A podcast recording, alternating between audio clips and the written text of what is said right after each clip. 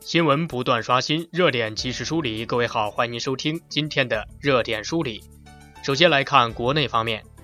国家外汇局综合司司长王允贵十七号在例行发布会上表示，若美联储加息，会给人民币带来贬值压力，但当前人民币趋于稳定，不存在诱发资金大幅流出的基础。他表示，在判断汇率走势、判断资本流动趋向时，应当回到理性范围。据浙江省纪委消息，浙江省丽水学院党委副书记胡雄光涉嫌严重违纪，目前正接受组织调查。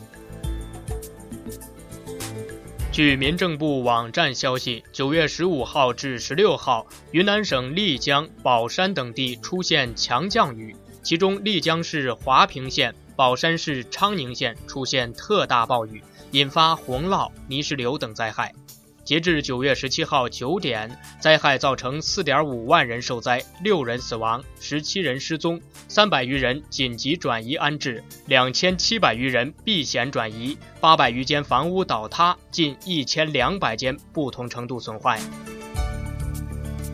下面来关注国际方面，中新网消息。中国与马来西亚今天将在马六甲海峡及其附近海域举行大规模实兵联合军演，演习将持续至二十二号。此次演习，中方派出三艘主力舰艇、七架战机以及陆海空三军一千一百六十人的参演兵力。据悉，这是中马两军首次实兵联演，也是中国迄今为止与东盟国家举行的规模最大的双边联合军事演习。据美国地质勘探局消息，北京时间九月十七号六时五十四分左右，智利西部海岸发生八点三级地震，或将引发危险海啸，圣地亚哥民众室外避险。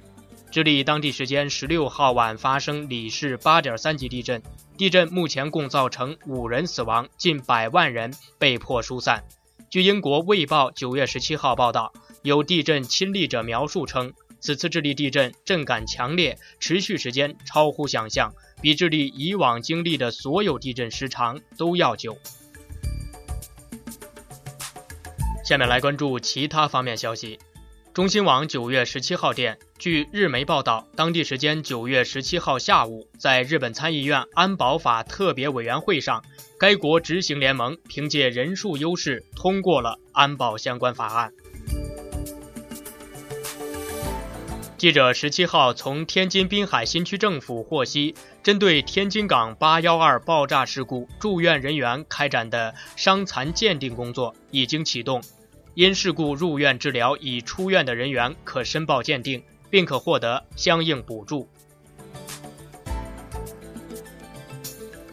各位听众，以上就是今天的热点梳理，感谢您的收听。